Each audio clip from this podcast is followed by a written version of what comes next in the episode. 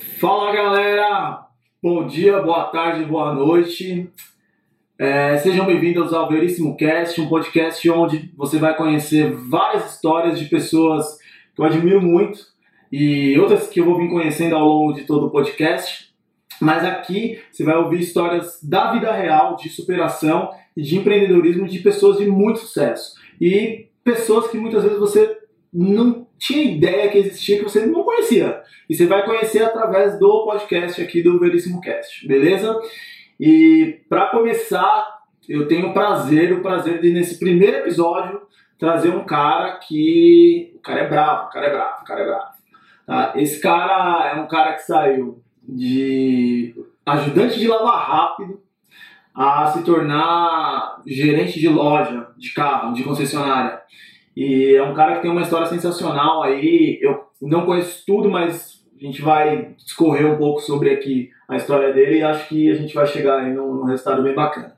Beleza? Então, cara, seja bem-vindo. Obrigado. A casa é tua. Fica à vontade aí. Eu acho que é, você vai poder contar um pouco aí da tua história e se divertir também um pouco com a gente.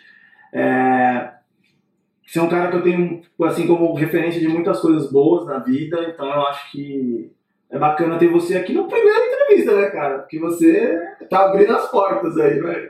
Que legal, que top. Você vai abrir as portas.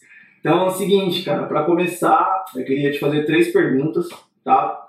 Super difíceis assim, tipo, mano, se você não responder essas três perguntas, acabou o podcast agora. É. Beleza? É, seu nome, sua idade e o que, que você faz, cara, da vida. Eita, Fica à vontade, a câmera é tua aí. Conta aí pra gente. Essa, essa pergunta é difícil. É difícil, é difícil. Fala aí, é difícil. Bom, primeiramente, olá né, aos ouvintes. É, é um prazer imenso né, estar aqui hoje com você, gravando esse podcast. Né, agradeço essa, essa, essa abertura, né, que é muito importante para nós também, né, que, que, que seremos, que somos os convidados para poder vir aqui participar dessa entrevista. Mas vamos lá. Meu nome é Kleber Sabino, eu tenho 41 anos e eu sou é, vendedor de carros. Legal. Sabino vem de onde? É sobrenome de quem? Seu pai, da sua mãe? Sabino é do, da parte da- do meu pai. A parte do seu pai? Isso. Beleza. E sua mãe e seu pai, quem, quem são? Que, como é o nome de sua mãe, o nome do seu pai? O que, eles, o que, eles faziam da vida ou fazem? O meu pai chamava-se Ivo, né? É, meu pai faleceu em 1986, né? eu tinha 86? 6 anos de idade. Ah, eu tinha um ano. Na E- verdade, não, tinha um ano, eu tinha nascido, eu nasci em 86. tinha um ano, eu nasci em 86. E minha mãe, e, e voltando, né? Meu pai, ele era pedreiro, né? Mestre de obras. Minha pai, mãe- seu pai é de São Paulo? Meu pai é de Paulista? Minas Gerais. Minas? Ele é natural de Minas Gerais. Legal. Legal. E veio, mas ele morava em São Paulo. Não, ele Quando nasceu em Minas Gerais. Ah. Nasceu em Minas Gerais. E, e aí, pri- é uma família muito grande, né? Com, se eu não me engano, com 11 irmãos. Certo. E aí, dois deles, que foi o meu pai e o irmão dele, que chamava-se Pedro, que também hoje Deus o tenha num bom lugar, Deus os tenha, né? Num bom lugar. É, eles vieram para São Paulo buscando uma oportunidade, buscando uma, né, uma oportunidade de, de crescer na vida. e Típico ficar- do, do imigrante, né, dos outros estados, do Brasil. do Exatamente. Nordeste. É, é, às vezes a gente, sempre a gente fala assim, né, eu vejo muitas vezes exemplos de que, ah, o nordestino saiu lá do Nordeste, veio Brasil, pro São Paulo, né, porque o sonho é vir para São Paulo, né, até hoje acho que as pessoas ainda pensam assim, mas muita gente veio de Minas também, né, cara, assim. Não veio só gente do Nordeste, porque realmente São Paulo era um polo de oportunidades e é até hoje. Então muita gente vinha de, de Minas, assim, tem muito mineiro em São Paulo. Você já percebeu, mas tem muito mineiro em São Paulo. Legal, aí seu pai e, e seu tio veio para São Paulo e tal, e começaram a vida, a vida aqui. Isso, exatamente. Legal. Começaram e depois, no final das contas, acabou trazendo a família A toda. família toda. E nessa, meu pai acabou conhecendo minha mãe, né, que chama-se Neide.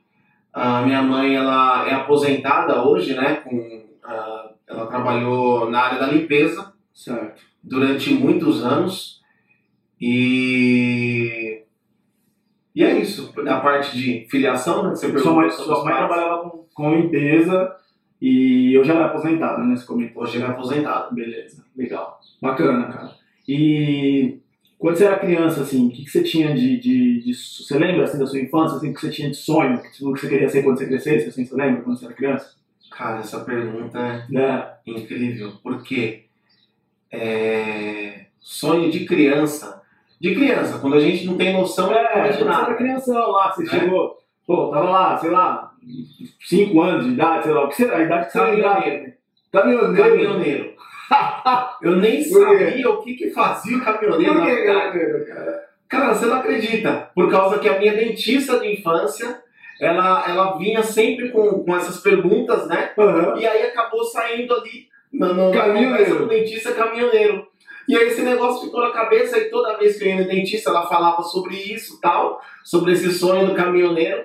Mas é coisa de criança, né? Já- Você já, já dirigiu caminhão alguma vez ou até hoje não? Eu sou louco pra dirigir o Aí, caminhão. galera, ó, se tiver algum caminhoneiro que vem aqui, que vai ver isso aqui é o mundo inteiro, cara. Então, assim, você de qualquer lugar do mundo aí que tiver um caminhão e quiser precisar pra esse cara realizar o sonho, meu, ó, tá- me, me chama, me liga pra gente realizar o sonho desse cara, mano, andar de caminhão. Aí Pilotar vai o ser caminhão. legal, vai ser legal. Cara, Vai que ser legal, velho, que legal, bacana, bacana.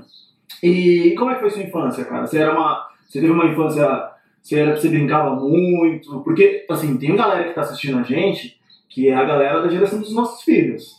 Né, que não brincaram na rua, por exemplo. Né, seu filho mora em prédio, meu também. Então, assim, né, não, tem, não teve uma infância como era de uma criança na década de 80, nos anos Sim, 80. sim.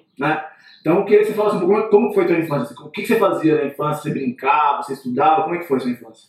Minha infância foi sensacional nessa questão aí, né, de, de, de brincadeiras tal. É assim, a, a minha família, é, principalmente com a morte do meu pai, né, a gente sempre teve uma situação financeira bem difícil, né? É, graças a Deus, é, nunca passamos fome, né? Mas a situação era bem difícil mesmo, né? Tipo assim, hoje é, é, meu filho quer comer um pacote de bolacha todos os dias, entendeu? Na minha época, era difícil de comer um pacote de bolacha recheada no mês, entendeu? Sim. Então era bem difícil essa questão. Mas, isso relação, eu acho de muita gente que tá vendo, cara. Porque a minha Sim. também não era muito diferente, não. mas em relação às brincadeiras, meu, graças a Deus a gente sempre se divertiu muito, né? Brincava de peão, brincava de, de bolinha de gude, empinava muito pipa, né? Inclusive, era, eu era muito bom em pipa, né? Essa Vocês eram, eu mandava buscar lá embaixo e tal, como é que é? Dava umas. Pô, os caras, esse negócio de pipa aí, eu lembro que eu nunca fui muito, muito bom, não. Nunca fui muito fã de pipa, não. Eu gostava mais de peão. Mas a galera, até hoje, dá umas brigas com esses negócios de pipa, né, cara? Você fazia uns cortantes daqueles que parecia linha chilena tal, pra cortar a galera, como é que era? Não, era com lâmpada fluorescente. Que é o melhor, né, pra fazer cortante, né? Exatamente. Fazer cerol. Cer- Em alguns lugares do Brasil vão chamar de cortante, outros vão chamar de cerol. Pelo menos são os dois que eu conheço. Se tiver algum outro, você coloca aqui no comentário, porque eu não, eu não Eu não. Mas conheço também não. Esse aí, cerol e cortante, principalmente em São Paulo, é os que eu mais ouvi falar, assim, né? Normalmente é com a galera mas hoje não existe mais, né? Hoje agora é, Ah, é a linha tem, tem pronta, né? uma, Já. que é a linha chilena, eu acho. Eu não- não manjo de pipa, então. É, hoje eu também não. Não entendo, mas eu sei que tem uma. O pessoal Não compra. a mais e- É, e aí eu sei que a linha já vem pronta pra cortar tal e tudo mais. Legal, cara. Legal. E na adolescência, assim, como foi, como foi, foi, como foi caminhando a tua vida na adolescência, assim, até você. Porque você, você comentou brevemente que você trabalhou no Lava Rápido. Sim, você era ajudante de um Lava Rápido. Isso aconteceu na tua adolescência? Você teve uma adolescência, você brincou primeiro ou, ou você começou a trabalhar muito cedo? Como foi? É, eu comecei a trabalhar muito cedo. Com quantos anos? né, exatamente por essa, por essa dificuldade né, dentro de casa. É, acho importante dizer, sempre tive a ajuda né, de, de, de alguns familiares, né, e não posso esquecer de citar da minha tia, né, uma tia que é irmã da minha mãe, que quando meu pai faleceu, é, Como é a minha mãe, tia? é, Cleonilda, Aí, tia Cleonilda. Parabéns, tia Cleonilda. Parabéns. é difícil. É difícil, é Aí- difícil. Mas, cara, você pegou na, numa, numa- pegou no, né, no- na ferida, né? Mas enfim, é, quando meu pai faleceu, a minha mãe não trabalhava, né? E ela, ela já havia trabalhado antes, mas aí depois que né, acabaram decidindo os dois, né, de minha mãe cuidar da casa, das crianças e tal. Então quando meu pai faleceu, minha mãe não trabalhava. E aí minha, minha, minha tia Cleonilda convidou minha mãe para morar com ela. Então é, foi aí onde até essa situação a gente morava em casa. A partir daí nós passamos a morar em apartamento, né? É, Você virou playboy, virou playboy, o garoto de apartamento, virou playboy. Ah, agora entendi, criado com leite de pera no apartamento. é assim não, não. A coisa tava difícil, mesmo no apartamento a coisa foi difícil. Imagina. E, e aí, né, sempre, isso ocorreu com, eu tinha seis anos de idade, então, Seu pai faleceu, você tinha quantos anos? Né? Tinha, tinha de 5 para 6 anos. 5 para 6 anos. E aí, né, fui pro. É, correu normal os estudos, né? Primeira série, segunda série, terceira, quarta, quinta, sexta. Depois as coisas foram dificultando, né? É, foi, foram ficando um pouco mais difíceis, né? No, no, no colégio. E e aí eu, repro, eu lembro que eu reprovei três vezes a sétima série. Caraca, cara. três vezes. A coisa foi bem difícil. E aí nesse intervalo de tempo, é, a minha mãe resolveu voltar, né? Com a nossa família, comigo e com meu irmão. Você tem um irmão, você tem um irmão. Isso. Legal. Mais velho ou mais novo? Mais velho, mais um, velho. Ano mais, um ano mais velho. Legal. Como chama? Rodrigo. Legal. E aí. É, e aí nós voltamos para o habitat natural, né? Para a casa que meu casa. pai havia construído, né? E que ah. minha mãe sempre morou lá com ele e nós moramos lá, né? Até, o, até a morte do meu pai. E aí nesse ponto eu já estava com 11 anos de idade. Certo. Né? E era um bairro numa, na periferia de São Paulo, né? E, Qual bairro você lembra coisa... o nome do bairro? Lembra? Ponte Rasa. Ponte Rasa, Ponte Rasa. Pra quem é de São Paulo, Zona Leste, Zona Leste vai, vai conhecer, né? Quem é de São Paulo, e, Zona Leste. E a situação no bairro era bem difícil, né? Em relação à criminalidade, em relação a, a drogas. A gente tá falando aí do que? Anos 90. 90. Finalzinho é, de 80 e pouco, é isso aí, entrando é, em 90. É isso aí, a partir de, de 90 em diante. Anos 90. E, e aí, no caso, você imagina, né? As crianças que estavam presos no apartamento, de repente vai para casa, pô. E sozinho com a mãe, né? Então, essa, essa, esse foi o momento que foi crítico, porque começou uma, uma fase bem difícil, né? Porque acabou entrando em envolvimento com as drogas e tal, entendeu? E aí foram cinco anos né, de, de drogadição, né? Durante todo esse período aí, houveram. Até aí você não trabalhava ainda. Até aí. Até o não, início. Você não, não até o início trabalhava. eu trabalhava. Cara, e você, mas assim, deixa eu só entender. Você com média de 11 anos, mais ou menos, você ainda não estava trabalhando. Não, 11 não. 11 tá. anos foi a idade exata que nós voltaram para a gente se mudou. Se mudou, beleza. E aí vocês voltaram para casa, para sair pra da casa, da casa, com quantos anos? mais ou menos? Com 11 ah, com 11. Com 11 Beleza, anos. com 11 Isso. anos. Ok. E aí, dos 11 a, a, até. Qual, qual, qual idade, mais ou menos, assim, você, você teve. Você comentou aí que teve a questão de envolvimento. Porque, assim, vou, vamos falar a real, né, cara? Assim, todo mundo que está assistindo esse vídeo aqui, que tem mais de, de, de 30 anos, nasceu na periferia de São Paulo é, sabe que é a grande realidade da, da periferia, da periferia, da comunidade, da favela, como você preferia chamar, mas é o acesso a drogas, a, a roubo, é algo que está ali com um prato cheio para você, né? E que é difícil de lidar com essa realidade, porque né, muitas vezes não justifica, mas você passando por uma situação difícil, financeiramente falando, né, pô, é, é, é complicado ali. E aí acaba, às vezes, sendo um prato, sendo um prato servido para você ali que você acaba entrando. De graça, né? De graça, né? Tem, muita... O acesso é muito, muito, muito, muito fácil. Muito fácil, muito fácil. E você acabou começando a se envolver com, com, com drogas. Acabei eh, me envolvendo Com quantos 13 anos. Com 13 anos. com 13 anos. Com 13 anos. Então foi a partir daí que começou as dificuldades na escola tal. E, e desculpa, cara, desculpa perguntar, mas assim, com 13 anos, você usando droga, como é que você tinha acesso? Como é que você comprava? Porque você não trabalhava. Então, exatamente, foi aí que eu comecei a trabalhar. Ah, Entendeu? Entendi. E aí, no caso, foi aí que eu comecei a minha primeira atividade profissional dentro de um lava rápido. Aí você começou a, a trabalhar no Lava Rápido. Comecei a trabalhar no lava rápido e aí logo fiquei pouco tempo. Aí logo já, já entrei para vendas, já comecei a vender produtos de utilidade doméstica, né? O que de utilidade doméstica, cara? Meu, hoje tem fogão automático, mas na época não existia. Então, no caso, lembra aquele Magic Click? Aquele negocinho que você aperta. Pô, cara, se você. é- Tem outro nome, não tem? Aquele é Ma- Ma- Magic Click mesmo? O nome Eu comum? não lembro. Eu não, eu não, Porque é a primeira vez que eu lembro. primeira vez que eu escuto o nome, eu nem sabia que chamava Magic Click. Mas Magic eu sei do que você tá falando. Mas na verdade, Magic Click, se eu não me engano, era uma, Uma marca. marca, Era uma uma marca. marca. Não é o nome. É um acendedor de Um fogão. na acendedor, é, um acendedor de fogão. Um acendedor de você fogão. vendia aquilo, cara. Vendia acendedor de fogão, tábua de, coca- de cortar carne, talheres. Mas só como? Porta a porta? De porta em porta. E, mas, mas, você comprava o produto e revendia? Tinha um cara que. Como é que você chegou nisso? Como é que de onde saiu isso? Não, isso aí foi através de anúncio de jornal que eu Ah. peguei, fui atrás lá no centro de São Paulo. Ah, pera aí, deixa eu só fazer uma pausa. Segura aí. Anúncio, emprego através de anúncio de jornal. Anúncio de jornal.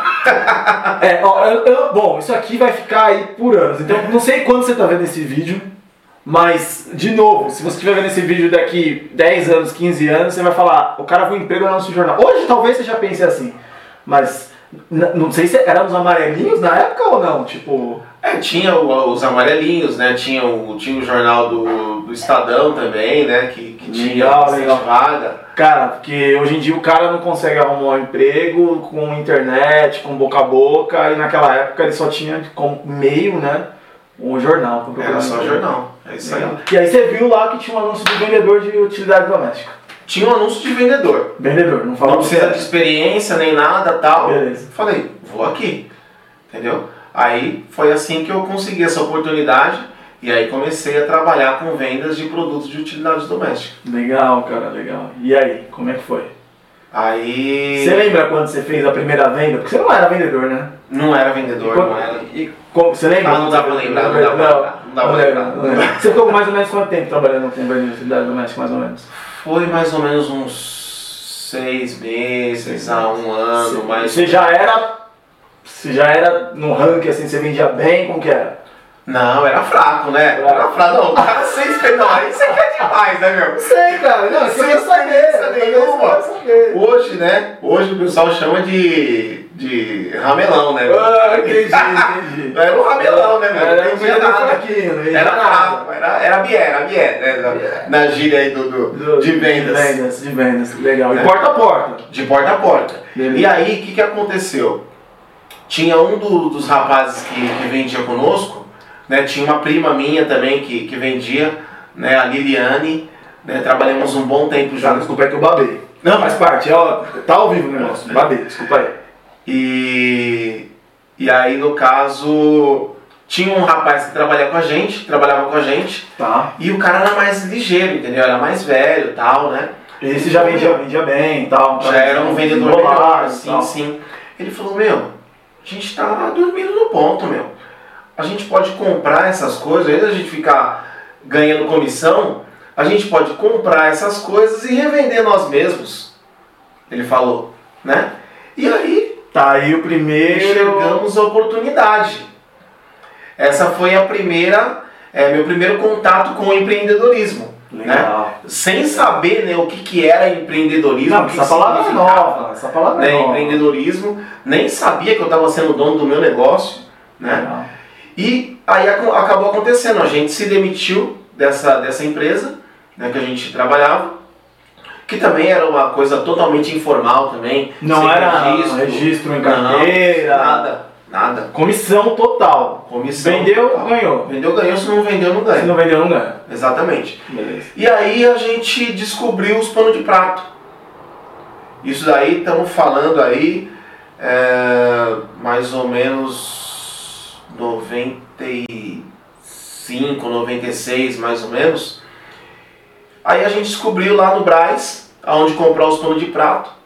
Você E aí a gente pano de começou prato pra Pra revender. revender. Aí nós passamos a comprar e revender pano de prato. Porta a porta também. Porta a porta também. Baixo de sol, chuva. Exatamente. Porém, aí a gente já começou a enxergar esse negócio de lucro e tal, né? De você separar o dinheiro que é, é para você se alimentar, o dinheiro que é para você comprar mais pano e tal, entendeu? Eu não vou lembrar exatamente, Legal. né? Qual que era o cálculo que a gente fazia, mas a gente já começou a, a prestar atenção nisso, porque senão você quebra, né? Você quebra. E eu lembro que, que eu conseguia naquela época que o salário mínimo devia ser na faixa de 300 reais, já conseguia ganhar 500 no mês. Já tinha o plano real, né? Você tá falando aí depois de 94, aí 90 e, 90 e poucos aí que você tá me falando. 95, já, 95, 96, a gente tá falando de uma moeda atual. Sim, Já era o plano real.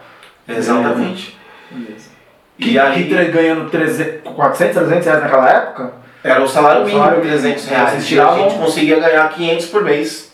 já era acima da média nacional, né? Da média do que o brasileiro ganhava salário mínimo. Legal. Exatamente. Só que aí a única questão que a gente não sabia, que aí no caso eu tenho que colocar a responsabilidade na educação, né? Claro que eu tive minhas dificuldades, meus impercalços, né? Mas também houve aí a, a- Claro que também houve um pouquinho de, de conhecimento dentro de casa também, né? Porque minha família também, minha mãe parou de estudar na quarta série, né? Na verdade ela concluiu na quarta série, né? Na época dela era, era isso. E Sua mãe é quantos anos hoje? minha mãe hoje está com 77 anos. 87. Então, é, desculpa, é, tava onde eu parei? Você estava falando da parte que vocês começaram a guardar o dinheiro, próprio que vocês estavam só vendendo, não tava. Isso, isso. E que eu- começaram a olhar a questão de lucro tal e tudo mais. Isso, aí que eu falei de, de colocar responsabilidade na educação, um pouco da educação e um pouco também da, da, da falta de instrução que havia dentro de casa em relação a investimento, entendeu? Porque no caso a gente ganhou muito dinheiro, mas a gente não conseguiu investir em nada. Mas isso, isso eu acho que assim, é, faz sentido sim a questão da gente muitas vezes não ter é, informação de a educação financeira Sim. né, dentro, dentro de casa. Sim. Né? E também, não estou jogando a culpa para o governo, para a escola, mas também nas escolas também não, não tem isso. A gente não aprende que, olha, se você for recebe X, você tem que gastar Y e reservar 2Y, porque senão você vai ficar sem grana, porque senão você perde dinheiro, porque senão você não tem uma economia. nada. A gente não, não, não aprende isso. Né? São poucos casos, pouquíssimos casos que a, que a família, um pai, uma mãe e tal, vai preparando o, o filho para isso. Tem, e tem, tem N casos que não, na maioria das vezes não. Então você acaba aprendendo na porrada. Sim, Na mas porrada, nem hoje, né? Meu filho tem 9 anos. Na escola ele já teve já uma uma uma é, como se diz É, uma pequena introdução Sobre isso. sobre sobre sobre essa questão. Você me fez lembrar uma coisa, de introdução na escola. Na tua época, quando você estudou, você tinha aula de. Como chamava a aula, cara? Era tipo. Não era manutenção, mas você aprendia, tipo, como que. eu, eu, eu falo que eu teve uma fase da escola que a gente tinha aula disso. De. Tipo, utilidade doméstica. Então você aprendia como é que você trocava um botijão de gás, como é que você trocava uma torneira. Tinha umas, umas paradinhas assim, tipo, não sei se na sua. Na época que você estudou tinha isso. Não, não tinha. Não, não é, tinha. não sei se alguém tiver assistido o vídeo aí que também já teve aula disso. Eu não lembro o nome da matéria, mas era uma matéria que você aprendia. É mesmo? É, é, não era em todos os Legal, lugares, né? mas você aprendia, tipo, algumas coisas assim, como é que você faz. Bem, bem básico, assim, não era nem aula prática, era só teórica, assim, mas eu lembro que, que eu tinha. E, e aí você, beleza, começou a ter um entendimento melhor ali de base financeira, porque você, um salário mínimo que o Brasil tinha de 300 reais, você ganhava 500. E o que, que você começou a fazer? Você Então, continuou vendendo pano de prata nessa época? Continuei vendendo pano de prato, né? Aí fiquei vendendo pano de prato até o ano de 1997, 98, que foi onde, né, através de um amigo também, que começou a trabalhar no, no, no outro ramo, né, no, no ramo de. de é, bom, baú da felicidade. Baú, baú da felicidade. Tio Silvio, Silvio Santos. Tio Silvio Santos abrindo as portas aí. Carnê de mercadorias do baú da felicidade. Talvez vocês, você nunca ouviu falar nisso, né? É, Ou talvez já, depende Ou da talvez- idade, né? Não, mas sabe, tá, não- não era igual. Você vende a telecena também? Não, telecena não, só o carnê. É, porque telecena eu sei que tem até hoje. Até hoje o pessoal compra telecena. Carnê não tem. Na Carnê. verdade, o, baú da felicidade acabou fechando, né? Ah, Não tem mais. Tá. E aí, no caso. Mas, pera, pera aí, só explica, porque tem gente que não sabe o que é o baú da felicidade. eu confesso que eu, nu- eu nunca entendi muito bem. Eu sei que você comprava lá um papel, enfim, se ia concorrer a alguma coisa. Como que, me explica aí, como, como que era a venda disso, como que era o produto? O carnê de mercadorias do baú da felicidade, ele é um título de capitalização, era, né, no caso, Um título de onde você pagava 12 mensalidades. E aí ao término, ao término dessas 12 mensalidades, você, é, ou melhor, na verdade, durante essas 12 mensalidades que você ia pagando, você concorria a sorteios né, na televisão, no SBT, e, e no final do plano, é, se você, independente de você ter ganho alguma coisa, alguma premiação ou não, você resgatava todo o dinheiro, todo não, na verdade, uma Uma parte, parte do, da grana. da- do dinheiro investido, você recebia só que não em dinheiro, em mercadorias. Porque aí tinha a loja Ah, do baú da felicidade, que aí tinha você ia lá e produto de utilidade doméstica, tinha é, tinha linha branca também. Ele meio que, meio que o vários- título de capitalização nesse formato, ele, ele meio que fazia um, um- quase um programa de fidelidade, né? Porque você. Hoje a gente tem aí os cartões de crédito, companhia aérea, banco, enfim, que você vai pagando e utilizando lá um determinado valor, isso vai acumulando pontos, e depois no final você usa os pontos para o que você quiser.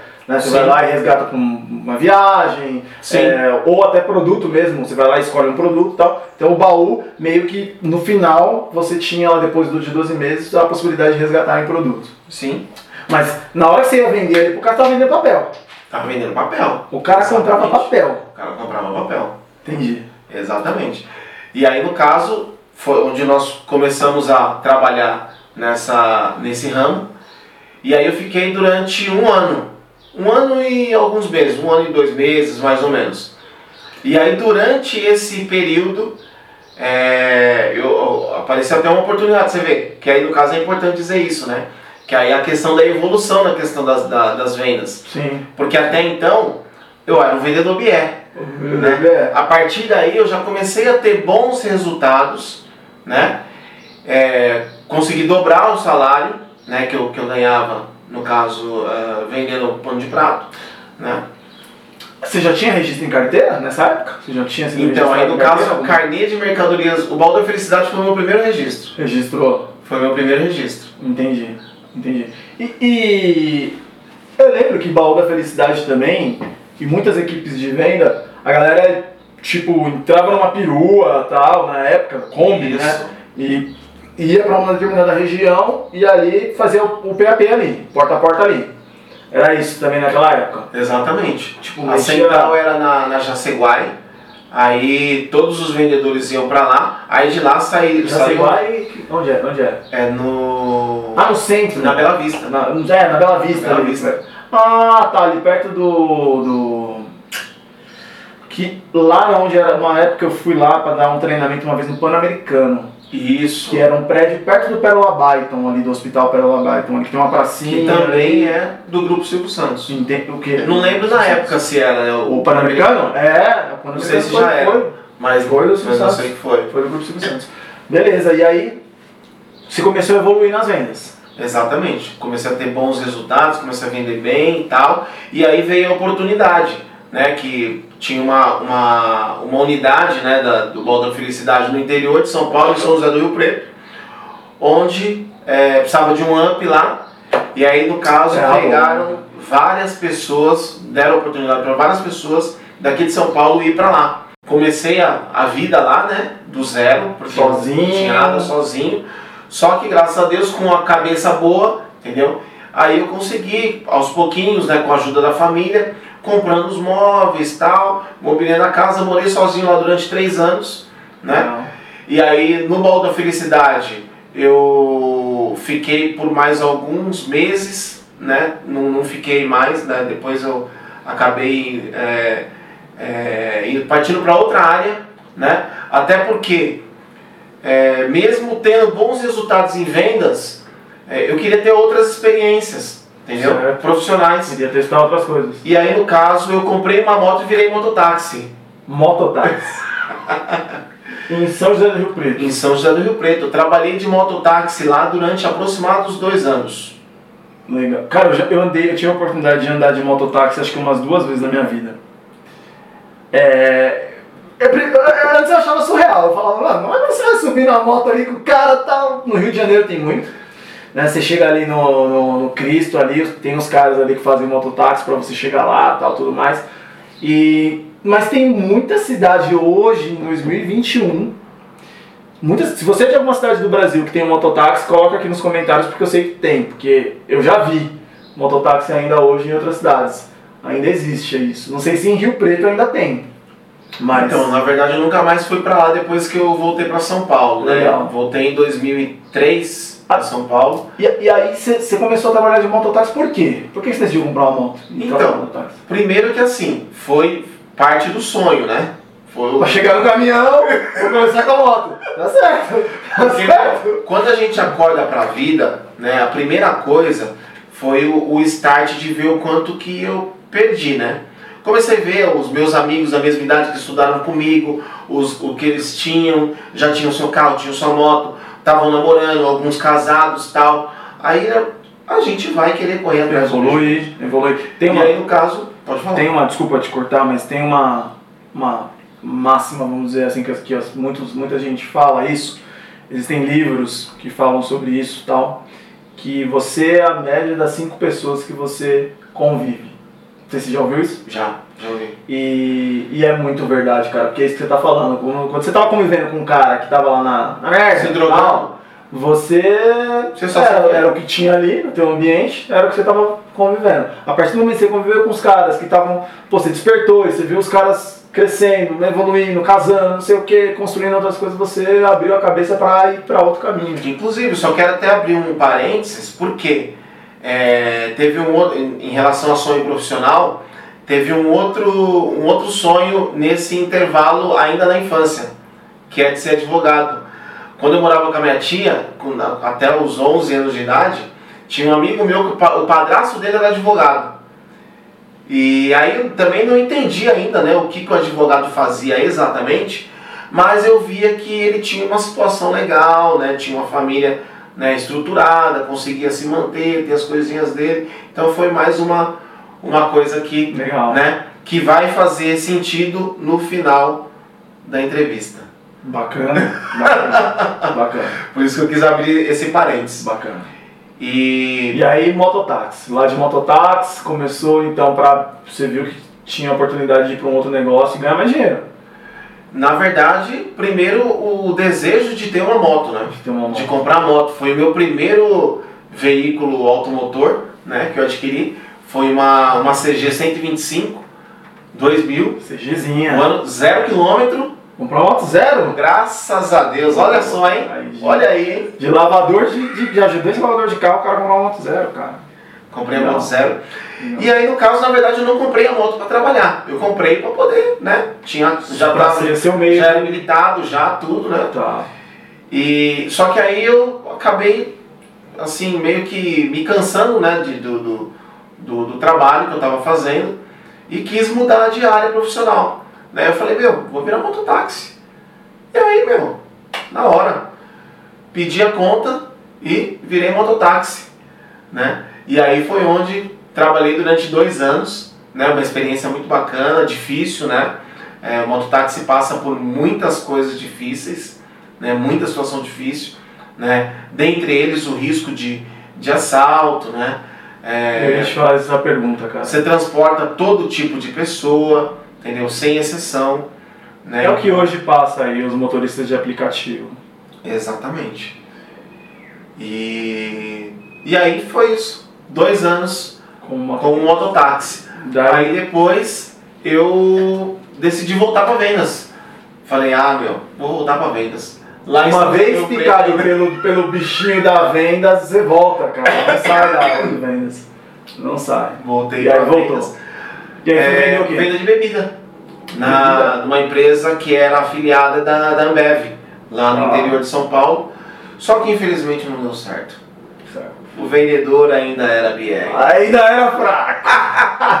Não, mas na Legal, verdade legal. até bom, até bom ter citado isso, porque na verdade tem essa questão de você de você se dar bem também, né? Com, Com o produto. Com o produto. Adaptação ao produto. Exatamente. Às vezes a gente fala que vendedor vende qualquer coisa, entre aspas. Entre aspas. Não é assim. Por quê? Porque o vendedor ele vai trabalhar para uma empresa. A empresa tem burocracias. Então o vendedor entrou, ele tem que se enquadrar dentro daquele jogo, do jeito tem que ser do jeito que funciona ali, né? E aí no caso eu não me enquadrei. E também por outro lado, eu também já estava meio cansado de trabalhar na rua, né? Então eu, eu ainda queria trabalhar com, com vendas, Mas não queria no que- porta a porta. não queria mais trabalhar de porta a porta. Certo. Exatamente. E no caso, na, na com venda de bebida, não era porta a porta de casa, mas era porta a Mais de porta padaria, de... de bar, restaurante, É, tudo eu- mais. Eu trabalhei uma época, na, por pouco tempo também, mas eu trabalhei na Nestlé uma época. Eu fui, era promotor de vendas, mas eu acompanhava um vendedor, é, porque assim, tinha a região que era coberta por um vendedor e tinha uma região que era de novas aberturas de, de estabelecimento, né? Para fazer captação de novos clientes. E aí minha função era essa, então eu ia para uma região que não era atendida ainda por nenhum vendedor, para poder trazer novos clientes. Então ia em padaria, em mercado, e era na, na área de sorvetes. Né? Eu era terceirizado, trabalhava por uma agência terceirizada para fazer prospecção aí para a Nestlé. Então realmente é o que você falou, é- é- deixa de ser, não é um, um, um porta a porta com o consumidor final, mas é ali um jogo com, com o cara que vai comprar o teu produto para poder revender. Exatamente. E aí já começou a vir os- o, o, o sonho, assim, outro você vê só que engraçado, isso aí, tava falando com a minha esposa há poucos dias atrás. É, a gente não tinha sonho de fazer faculdade, porque era irreal, Ah, não tinha chance. Isso independente né, da pessoa que tem problemas. Entendeu? Sim. Falando na periferia normal. Né? É, a gente já. Até, a até- gente até porque faculdade também era uma coisa que era era muito talvez caro, era inatingível na, na Era época inatingível. isso, porque era caro, era uma coisa cara, não tinha fácil acesso para todo mundo. Sim, Entendi. exatamente. E aí, no caso, quando eu comecei a trabalhar no, no Baú da Felicidade, passei por toda essa, essa trajetória até chegar Na, na, na, na parte na- de bebida. na parte de bebida, aí eu já comecei a pensar, falando, não, peraí, eu não tinha terminado ainda o colegial. Eu falei, meu, vou terminar o colegial e vou Você parou de estudar nessa, nessa mas isso foi na fase Na drogadição eu parei de que você estudar. parou de estudar, Parei na oitava série. certo? Eu concluí a oitava série. Não, oitava não, minto. Primeiro colegial. Eu terminei a oitava série, comecei o primeiro colegial, só que aí depois eu parei. E aí, aí voltou e começou a vender e trabalhar com vendas e tudo mais e só aí em São José do Rio Preto eu fiz um supletivo e concluí. para concluir. Pra concluir. E aí quando eu parei também na, na empresa de bebida, eu falei, meu, vou voltar para São Paulo. Liguei pra minha mãe aqui e tal, e falei, mãe, quero voltar para Back São to Paulo. De volta pra minha terra. De volta pra minha terra. Bem isso. Só que aí eu já voltei decidido com o que eu queria na minha vida. Entendeu? Você vê que engraçado? Eu saí de São Paulo sem saber o que eu queria e eu voltei decidido. Quero é, trabalhar de vendedor interno, quero fazer faculdade e quero me casar. Já vim desse, com essas três coisas Você já tinha decidido. meta. Você já tinha três metas claras três metas claras. e você sabia o que Eu você tinha que tinha o fazer. prazo que eu queria. Mas você sabia o que você tinha Mas que fazer pra chegar lá. Sim. Legal. Exatamente. E aí, no caso, é, em São José do Rio Preto, como eu já havia tido esse, essa experiência religiosa, né, tanto em São Paulo, na clínica, lá em São José do Rio Preto, eu continuei. Inclusive, foi onde, onde eu tive meu primeiro contato com a música, né? Foi onde eu aprendi a tocar violão tal, comecei a Toca cantar na igreja. Violão, canta. É. Falei lá no final, eu vou pegar um violão aqui, vou estar aqui pra você Não, não, cantar e tocar e tal. Peraí. Vai fugir, velho? Não, fala que na verdade eu não sou, eu não toco, né? Eu sou, eu sou um servo, né? Então, uh, na verdade, eu toco com o objetivo de, de auxiliar mesmo na, na, na nas, nas santas missas. E, e, e aí voltei para São Paulo com, decidido, né? E foi onde eu tive. A, aí eu comecei a buscar já é, venda interna. Aí bati nas lojas Columbus, Cas Bahia, Marabras, Ponto Frio, entendeu? É, conheci em São José do Rio Preto um rapaz que era gerente de venda de carro de uma, de uma marca francesa. E aí eu, ele me falava muito dessa experiência, esse negócio ficou na minha cabeça. Aqui em São Paulo, quando eu vim, eu já fui bater em algumas concessionárias já, pedindo oportunidade para poder trabalhar vendendo carro, né? E porém, infelizmente, não acabou não dando certo. E aí eu comecei a trabalhar vendendo móveis e eletrodomésticos. Em um, na loja que, que na Columbus. Na Columbus, que, na Columbus. não existe mais hoje. Exatamente. A Columbus era uma, uma, uma, Não sei se posso dizer que era uma grande rede. É, era uma grande rede. Era. Tinha muitas lojas. É, era concorrente de Casa Bahia. Sim. Entendi. Exatamente. E aí depois eu passo, depois eu fiquei mais ou menos uns sete meses. Aí também foi, um, foi um, uma questão de adaptação também, né? De você sair da rua e você vender interno, que o procedimento é totalmente e, diferente. É, você tá ali. Né? Diversas outras burocracias tal. Só que aí eu me enquadrei, entendeu? Aí eu me achei. Você falei, achou? meu, é isso aqui que eu quero pra minha vida. Legal. Vender interno. E aí, buscando oportunidade melhor, saí da Columbus, fui para Casas Bahia, né? E aí uh, nas Casas Bahia fiquei mais um ano mais ou menos, né? Também tendo bons resultados também. Acabei saindo das Casas Bahia, aí depois eu comecei a trabalhar com informática, computadores, né? Lembra aqueles aquela, aquelas empresas que você, você via o anúncio na televisão do computador e aí você ligava e aí o vendedor atendia e entregava o computador na sua casa. Lembra. Então, mais uma configuração lá tal, e beleza. Exatamente. E aí eu trabalhei um ano com isso e aí onde eu comecei, onde eu consegui começar a faculdade. Legal, você foi para uma faculdade. Aí entrei na faculdade. Faculdade do quê? Sistema de informação. Tá. Né? Só que aí nesse meio tempo, né, logo que eu cheguei, você vê só que engraçado, né? As minhas três metas né? Você já tinha virado vendedor interno. Já tinha virado vendedor interno. E aí, no Entrando caso. na faculdade. Exatamente. Faltava a terceira, Faltava. que era. que era a aliança no meio, né? Faltava a terceira. Exatamente. E aí, no caso, na igreja eu conheci minha esposa. Como ela chama? Diana, né? Que eu sou apaixonado, a mulher que eu mais amo, né? Nesse mundo. Né? Inclusive, posso mandar um recado pra ela? Tá aí, cara. O canal é teu também, fica à vontade aí, cara. Te amo, amor. Legal, legal. e aí, casados há quanto tempo? 12 anos. Tem... Vamos fazer 12 anos esse ano. Quantos, quantos filhos? É. Três. É, dois filhos. Opa! No, no, pelo amor de Deus!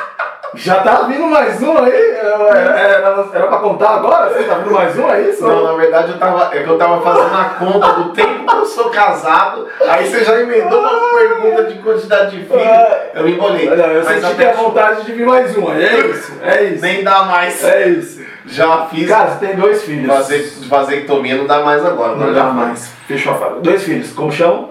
Davi Lara. Davi tem quantos anos? Davi tem nove anos. Nove anos. E a Lara tem dois anos. Ah, é mais novinha. É paixão da minha vida, amo vocês. Um menino e uma menina.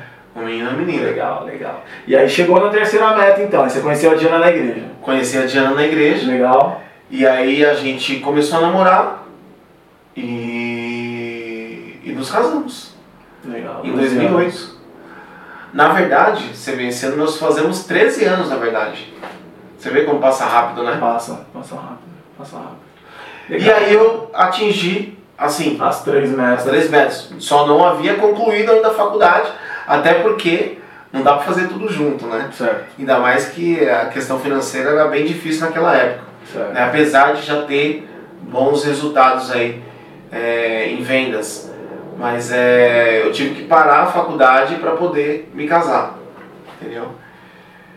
E aí. Mas também, assim, eu me arrependo porque poderia ter. Assim, eu não ia. Você não concluiu atuar essa, na área. essa faculdade, você não concluiu. Essa faculdade Ah, eu não entendi. concluí. Eu fiz dois anos e parei. Beleza. Entendeu? Eu me arrependo porque faltava dois anos, eu já, já era uma formação, né? Beleza. Talvez eu não viesse a atuar na área, mas já seria uma formação. E como é que você virou, como é que você foi para a área de automóveis? Porque até aí você estava casado e você estava trabalhando com vendas de informática.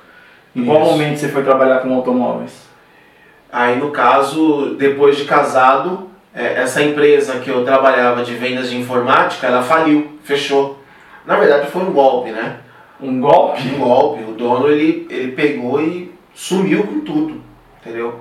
Sumiu com tudo, passou na televisão e tudo mais, esse, aí, esse caso aí. Mas tipo assim, saiu para trabalhar, voltou no outro dia loja fechada. Na verdade, sair para trabalhar não, eu me casei num sábado, fui pra lua de mel no domingo e na segunda-feira meu irmão que trabalhava comigo me ligou, eu de lua de mel lá, Pô. me ligou, irmão, você não sabe o que aconteceu, fechou a loja.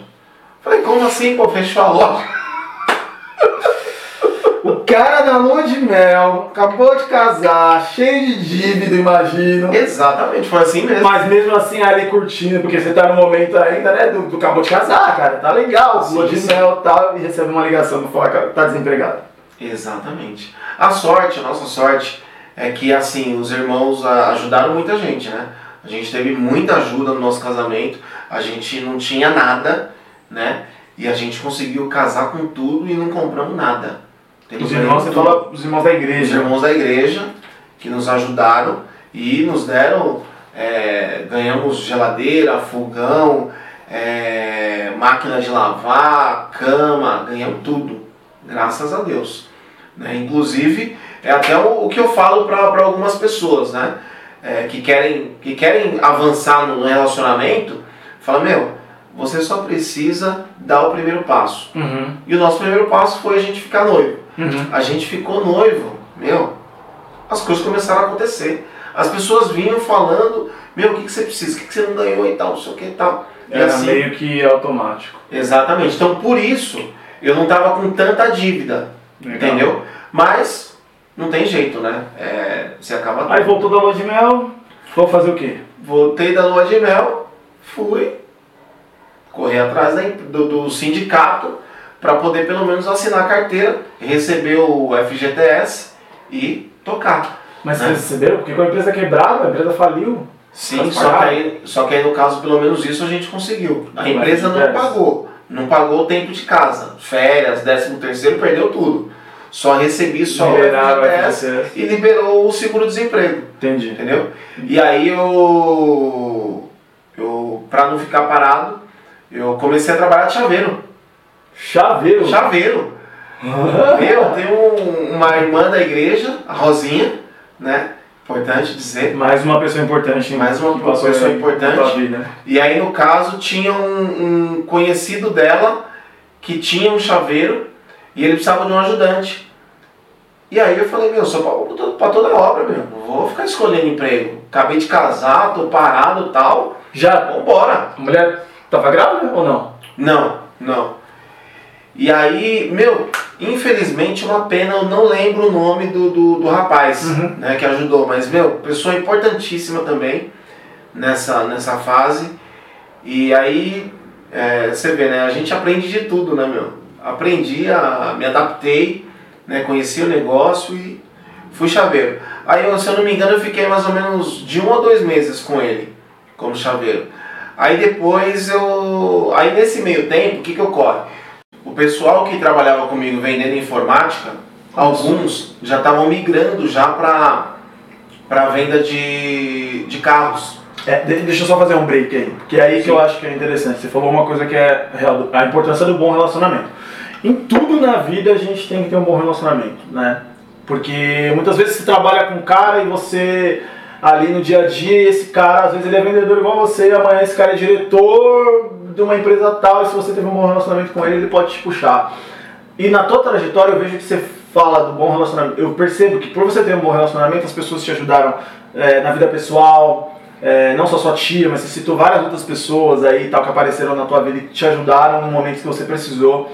a mesma coisa aconteceu na trajetória profissional, né? Então acho que é a chave de sucesso, muitas vezes, não é só, lógico, você sempre trabalhou, sempre, e as pessoas te, te chamavam, te convidavam, porque acreditavam no muito potencial. Sim, com certeza, porque assim, quando aparece, quando surge uma oportunidade, é, quem que você vai chamar? Entendeu? Você vai chamar a pessoa que te tratava bem, a pessoa que. Que tinha é, uma boa relação com você. Tinha uma boa relação e que também trabalhava bem, que, que entregava, entregava. Entendeu? Que você podia confiar. E que entregava. Essa é a questão. Você podia confiar e que entregava.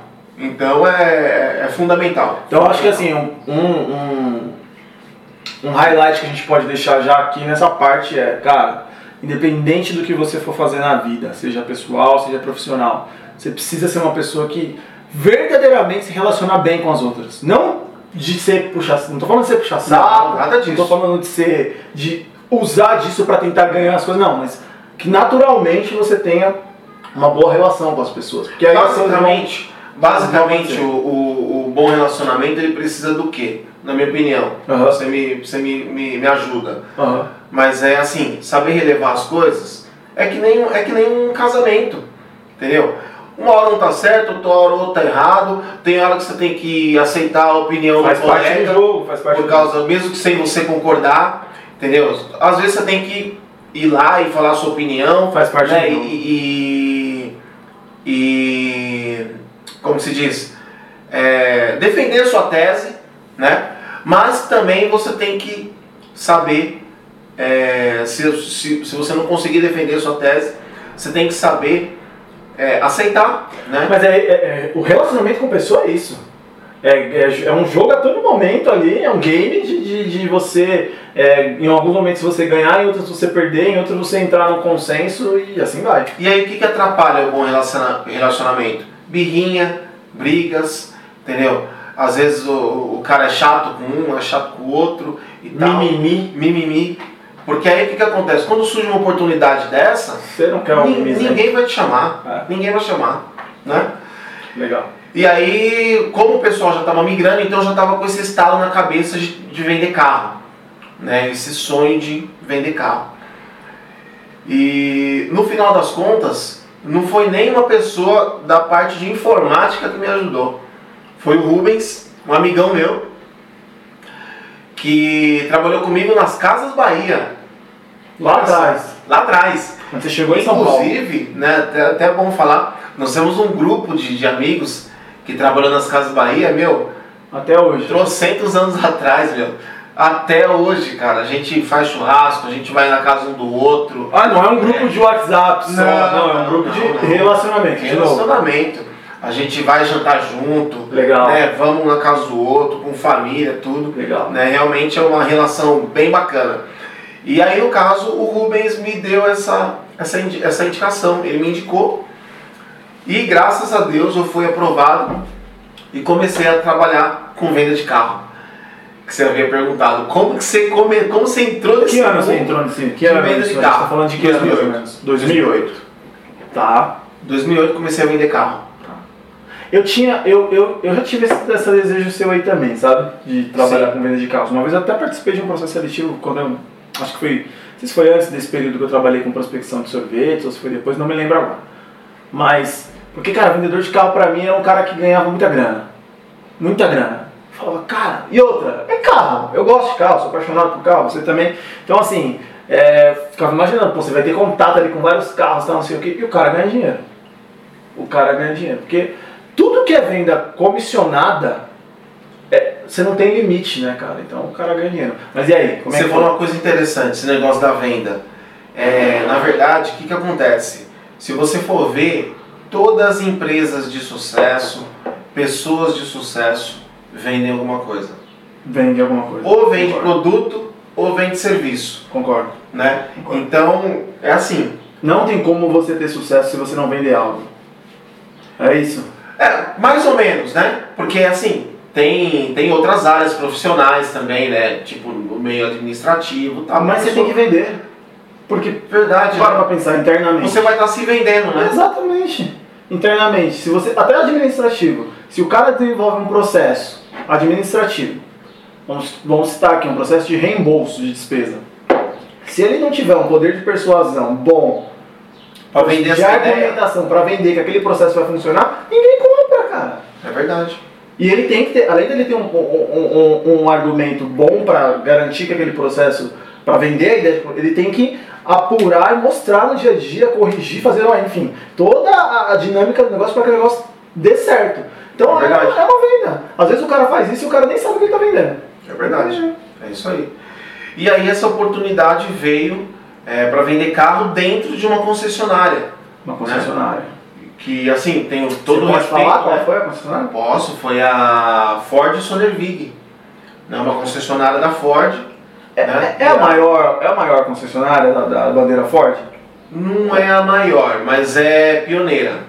É né? uma empresa que já está desde, desde 1920, alguma coisa assim. Caraca, muito A tempo. empresa já está beirando 100 anos aí. Legal, legal. Quer dizer, tá beirando não, já, já tá no. Já, Já fez 100 chegou. Esse último ano aí foi 2020, completou 100 anos.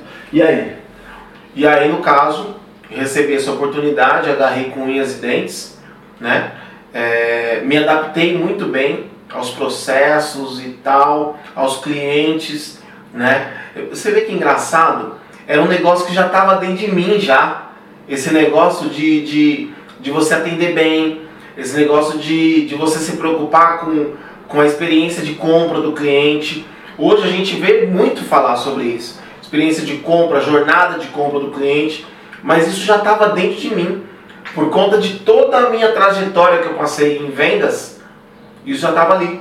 E você está trabalhando, e você entrou num segmento que talvez um pouco diferente dos outros que você trabalhou, não sei se talvez no baú, nunca vou falar, mas tipo, o carro, ele é um, um item que é o sonho de muita É gente. sonho, é o sonho.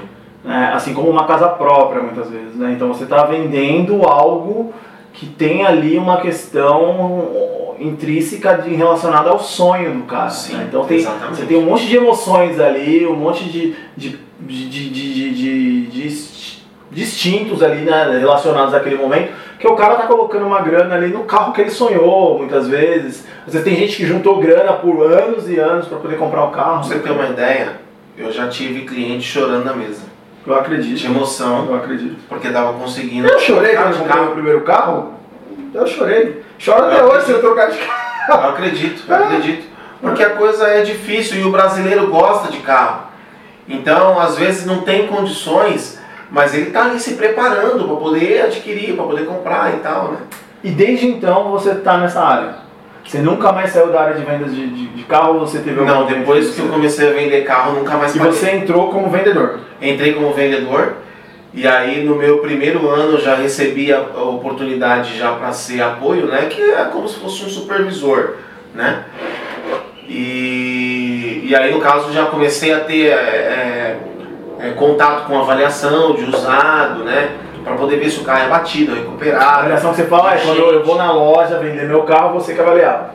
Isso, exatamente. Eu vou olhar o carro para ver se o carro já foi batido, ver se a pintura é original, para ver se é, os, os principais itens estão funcionando, itens elétricos, motor, câmbio, entendeu? Fazer essa verificação e também a precificação do veículo. Você já não era mais só um vendedor. Não, já estava já entrando para avaliação. Legal. E aí acabou vindo né, essa oportunidade. Né, eu, eu fiquei ao todo 10 anos nessa empresa. E aí eu fiquei durante um ano somente como vendedor, né, assim, resumidamente. É, trabalhei como, como supervisor apoio né, mais cinco anos. E aí depois eu efetivamente fui promovido para avaliador né? E aí, como avaliador, aí eu já não tenho mais aquela, já não tinha mais aquela função de vendedor. Então era só mesmo olhar, é, olhar os carros, né? Que é o que nós, que eu havia falado anteriormente, certo? Entendeu? E, e aí, como avaliador, eu fiquei mais um ano. Aí depois já veio a oportunidade para mim trabalhar como gerente, né? E como nós havíamos falado, o meu foco sempre foi esse, né? Você O meu queria sonho era esse. Eu queria atingir esse, é, esse status, não, não status na verdade, falando besteira, não é Esse status. crescimento. Um crescimento, é, é uma nova etapa, Sim, é um, é um outro patamar. Essa é a palavra. Eu queria atingir esse patamar, entendeu? Esse era meu objetivo. Porque pra mim não fazia sentido trabalhar num lugar sem ter objetivo nenhum, entendeu? Só por, só por trabalhar, entendeu? Pra mim não fazia sentido. Então, o meu objetivo era esse, trabalhar como gerente. Porque aí eu queria provar pra mim mesmo que eu era capaz, entendeu? Eu queria provar pra mim mesmo que eu tinha capacidade. Por causa diante de toda a minha história, tem vários momentos que vem aquele bichinho falar no, no ouvido. Fala, meu, você não foi feito pra isso, larga disso. Entendeu? Desiste, né? E E o que não fazia você, o que te motivava a não desistir? Durante todo esse período, quando você se sentia assim, que se tinha alguma coisa que você falava assim, não, peraí, vou lá, vou pra cima, o que fazia você o pensar nisso? objetivo. O objetivo. Quando você olhava para o que você tinha definido como meta, como objetivo, fazia você. toda a trajetória que eu já passei, entendeu? E eu enxergando que só faltava isso aqui, entendeu? Só faltava um pouquinho. A cada momento da tua vida que você conquistava alguma coisa, que você ainda não tinha chegado ao objetivo que você traçou aí no meio do caminho de se tornar um gerente de loja, mas você veio galgando aí espaço e ganhando, né, assim, novas, novas experiências. Sim. Quando você atingiu uma nova experiência, você, você comemorava, você se sentia feliz? Como, como que era isso pra você? Me sentia feliz. Ou você falava assim, puta, ainda não cheguei onde eu quero. Não vou nem comemorar porque eu não cheguei onde eu quero. Então, é assim, é, meio que meio que eu tinha um negócio assim que tipo, eu não posso comemorar muito, porque senão vão perceber que eu tô muito feliz, entendeu? Tinha esse negócio dentro de mim, sim, sabe? sim, acho que muita E gente aí tem. inveja, tal, aquele negócio, ficava com, com receio disso. Então, por conta disso, por dentro de mim, explodia de alegria, entendeu? Só que aqui, no, no, no, no, né? no aqui agora, eu tava como uma coisa normal. Ó, a partir de agora, você vai começar a avaliar carros, você vai ser avaliador. Ah, é? Legal. Obrigado pela oportunidade, vou me dar o meu melhor. E, E vambora. sabe? Assim, Pau, vambora. mas, mas dentro de mim, eu sempre comemorei as mini metas. Eu acho que é porque importantíssimo. é importante, né, cara, assim, é, faz parte do jogo você comemorar o processo, né, cara? Eu digo assim, você, mesmo que seja internamente, mas assim, ou comemorar, que eu digo, não é a estourar uma champanhe, mas você se sentiu vitorioso no meio Sim. do processo. Sim. Porque por mais que você ainda não chegou lá no final, mas o meio é que, que, que é prazeroso também e que dá muito trabalho Sim. né? Então, acho que a gente, às vezes, por a gente só focar, ter uma, a meta maior, a gente deixa de comemorar as pequenas conquistas ali que a gente tem. E é subir uma escada, um degrau de cada vez. Então, por que não comemorar, né? Não se sentir é, feliz por ter Sim. atingido aquele, aquele, aquele mini objetivo, vamos dizer assim. Né? Legal, legal. E aí, na Sonervig, você saiu, virou avaliador e chegou a gerente de, de, de concessionária. Exatamente. Aí eu. E, e dentro da Sonervig, né, como já citei o nome do Alessandro, teve também Moacir, que é um amigo meu que trabalhou comigo. E, e eles, assim, histórias bacanas também.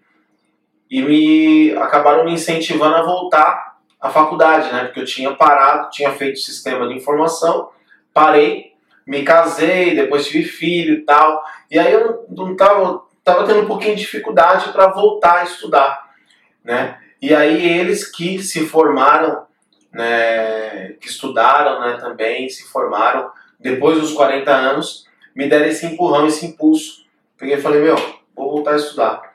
Foi aí onde eu fiz a faculdade de gestão comercial, concluí a faculdade e aí no primeiro mês depois da, depois da conclusão já engatei no curso de direito.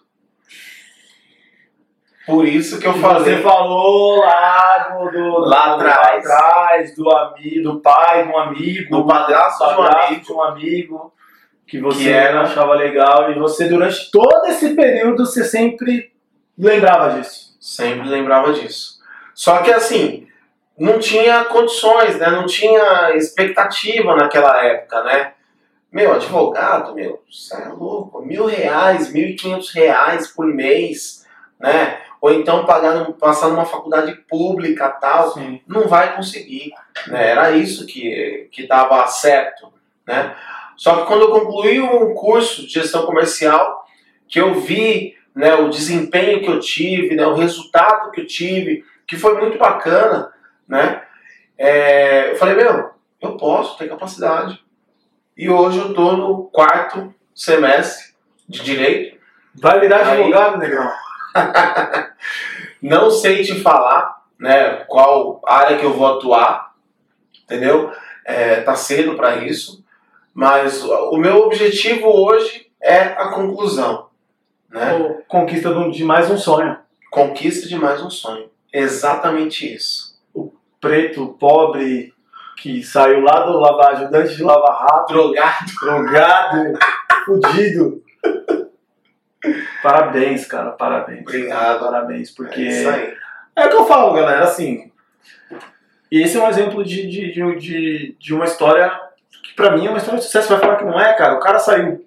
Tinha tudo pra dar errado esse cara. Se você conhecesse esse cara, ouvisse a história desse cara até o ponto ali das drogas, que você ia falar, ah, é, aí, final da história desse cara aí, né? Deu merda. Mas não. Mas não, um cara batalhador, um cara que venceu, um cara que assim, deixou vários insights até aqui, assim, de, de relacionamento, que é uma coisa importante pra gente ter, é, com pessoas que são pessoas que não são. é, que vão fazer você crescer também, né? Que é o que a gente falou. Você tem que andar com pessoa que vai te fazer você crescer. Andar com gente que tá jogando contra não rola, cara. Não rola. E nunca aí. desistiu dos sonhos, cara. Isso é legal, porque você tinha tudo pra desistir. Tava tudo, é, tudo errado. O cara casou. Voltou da lua de mel, não tinha tempo. Tava desempregado. Não, não deu de voltar, né? Na lua de mel, te Na liga, mel. te liga. É. Cara, cara. Não, o pessoal faz piada, meu. O pessoal brinca. Não, peraí. Você foi pra lua de mel pra, né, pra poder partir. É, é. E aí, de repente, ó, a empresa faliu. O que acontece, né? É, Nossa, nossa, é isso que você tá querendo dizer. O cara chega na lua de mel e amanhã não volta a graça. Mas, meu, olha só que interessante até isso, cara. Cara. Porque assim, eu sempre fui uma pessoa otimista, né? Fui e sou até hoje uma pessoa otimista. Então, acho que assim, meu, Mas é por isso que É. as coisas dão certo, cara? tem tanta. Tem tudo, já, tá, já tem tudo pra dar errado. Sim. Entendeu? Se você for pessimista, entendeu? Aí já deu errado, vai dar errado mesmo. E você já acredita que não vai dar Pro certo. pessimista, já deu errado. Então, no momento que eu recebi essa ligação, eu falei pra minha esposa, falei, amor, a empresa faliu, tudo bem, entendeu? Mas, meu, fica tranquila. Graças a Deus, meu. Vamos curtir Nunca me faltou aqui. nada, entendeu? Não tenho preguiça de trabalhar, entendeu? Faço qualquer coisa, entendeu? O que precisar de fazer, eu vou fazer. E, meu, é isso, entendeu? Vamos, vamos, vamos curtir nossa lua de mel, depois vamos para São Paulo, vou resolver as coisas, emprego arruma outro. É assim que funciona. E você vê como que Não é o fim do, do, do, do- não é o fim do Não é mundo, o fim do mundo. Não é o fim do game ali. não é o fim da linha. Não é. É isso aí. E aí, olha só que interessante. Aquela oportunidade que eu, que eu sempre sonhei, que era vender carro. Entendeu? Se Apareceu. eu não tivesse saído dali, vai saber se eu ia vender carro. Talvez você não tivesse contato com isso. Talvez as pessoas que você conhece que foram não teriam ido pra essa área Ou talvez eu não tivesse coragem também de largar. de largar. Porque vendendo informática, eu tava ganhando bem. Entendeu? Não tava ganhando mal. Então, para migrar, migrar para outra área, entendeu? Seria muito mais difícil. Concordo. Concordo. Então é isso, meu. Seja otimista. Essa é a questão. E outra, pensar sempre no dia de hoje. É só por hoje. O ontem já passou e o amanhã não chegou ainda. A gente tem que viver o dia de hoje intensamente, entendeu? Para você poder aproveitar e curtir esse momento. Que nem Legal. hoje, que nem agora. O que, que é o mais importante aqui agora? É estar aqui com você. Entendeu? Inclusive, Me deu já- o prazer de, de Pra participar. mim é importante estar com você aqui. de cara. participar dessa, dessa, desse bate-papo, dessa entrevista, que me deu essa oportunidade de poder olhar e, e reviver né, todos esses momentos né, de toda a minha trajetória de vida profissional, né, e, enfim, de todas as áreas da minha vida. Eu falei aqui, né? Isso aqui é um livro aberto. Até brinquei com você que isso aqui é a minha biografia, já está pronta. né? Mas se você quiser escrever um livro também, tá aí, cara. Tá aí. Tá aí. Agora, você por trabalhar todo esse tempo com, com, com veículos também, que você já tá mais de 10 anos na área aí de, de automóveis e tal, Sim. e tem todo esse conhecimento, você já pensou em, em transformar isso em algum conteúdo de vídeo, não sei, alguma coisa do tipo pra, pra ensinar as pessoas? Porque, vou te falar, eu, por exemplo, quando eu vou comprar um carro, eu não entendo, eu gosto de carro. Gostar e entender totalmente diferente. Eu gosto, mas não entendo. Só entendo o básico. Só sei que tem que pôr gasolina, trocar óleo, calibrar pneu. Acabou. Se o carro deu pane, fala, ah, o que que foi? Mano, não sei, cara. Não sei, não é minha área. Então quando você vai comprar um carro, principalmente seminovo, já, já sofri e já vi muita gente sofrer porque tomou golpe, não conhece. E você tem muito conhecimento disso, cara. Sim, já, sim, com certeza. você tem alguma coisa em mente de, de, de compartilhar esse conhecimento? Com certeza, é aquele negócio, né? Eu acho que a gente tem que dar de graça o que a gente recebeu de graça, né?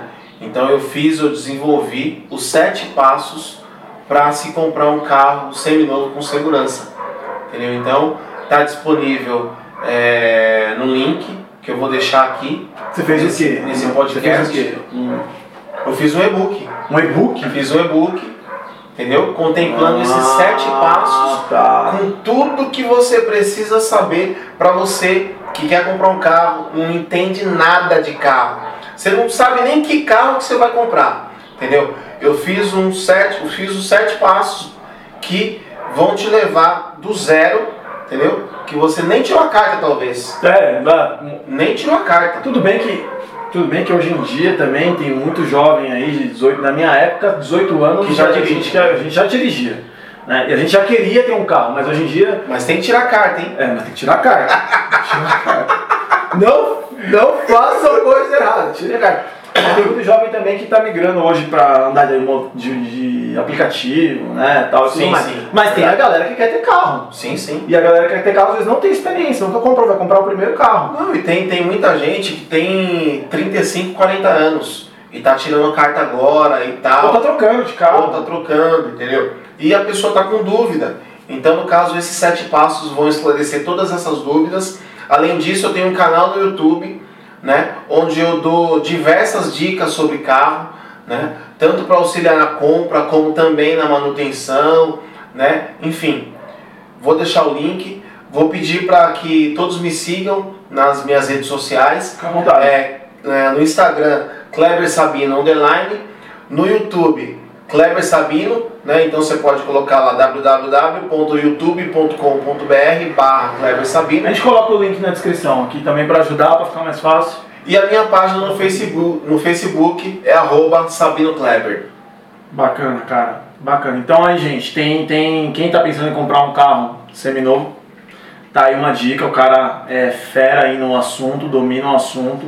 É uma oportunidade para você parar de ficar comprando pepino aí, ficar andando com carro. Gato por lebre, né? Gato por lebre, ficar Eu fiz, eu fiz até um, tem até um vídeo que eu fiz Você fala sobre isso. sobre, sobre isso aí, sobre você não comprar gato por lebre. Legal, legal, legal, legal.